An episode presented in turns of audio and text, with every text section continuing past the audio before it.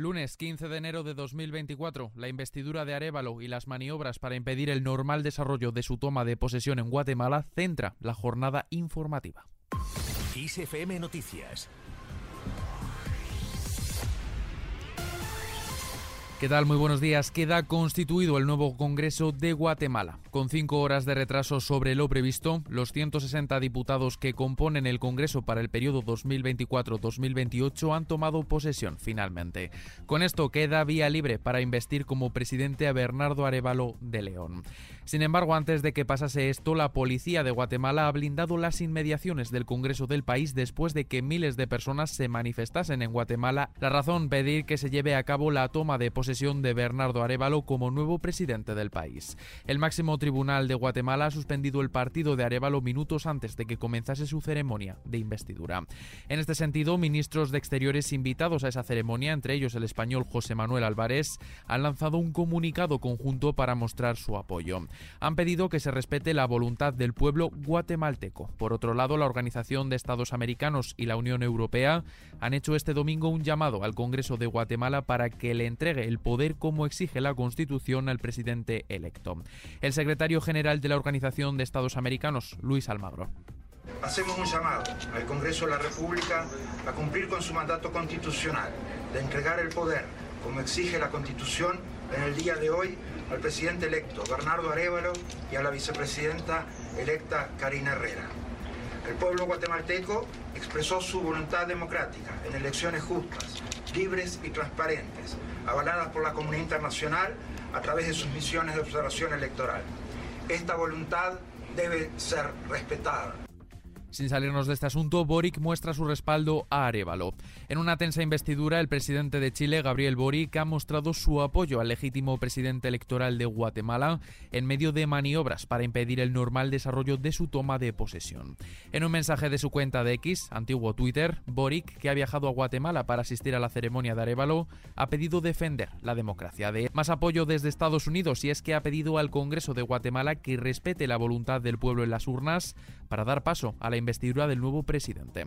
En Cuba, el presidente, Miguel Díaz Canel, ha expresado su apoyo al presidente electo de Guatemala en medio de la tensión creada en la jornada de su toma de posesión.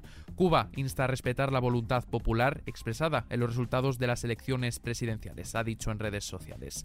Y en la misma tónica, desde España también llega apoyo. El presidente del gobierno, Pedro Sánchez, ha mandado su apoyo al presidente electo de Guatemala. Ha sido a través de un mensaje publicado en la red social X, donde Sánchez ha mostrado su más firme apoyo.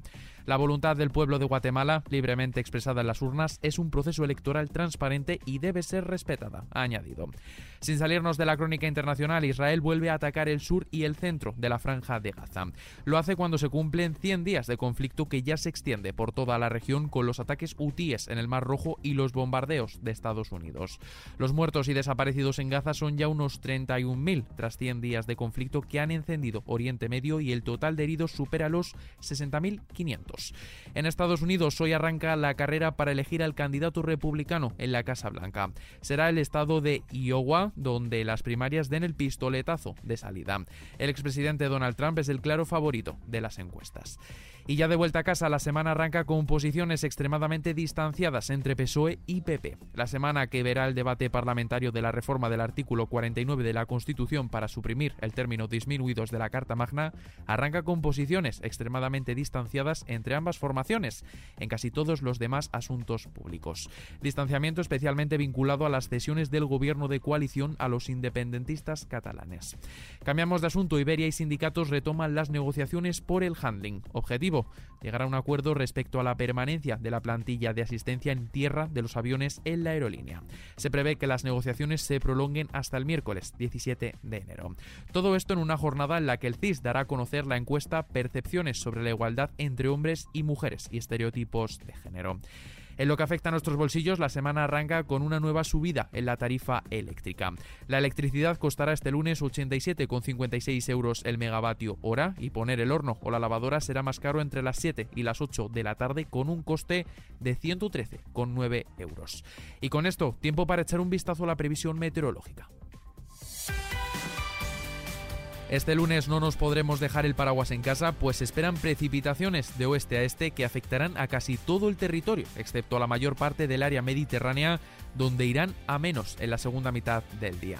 Rachas fuertes de viento en las islas occidentales de Canarias, además de viento muy fuerte en la zona del Mediterráneo. Temperaturas mínimas y máximas en ascenso generalizado. Y con el tiempo yo me despido. Como siempre, la información continúa puntual y actualizada en los boletines de XFM y ampliada aquí en nuestro podcast XFM Noticias. Con Antonio Alfonso Hernández en la realización. Un saludo de Adrián Martín. Tened un muy buen inicio de semana.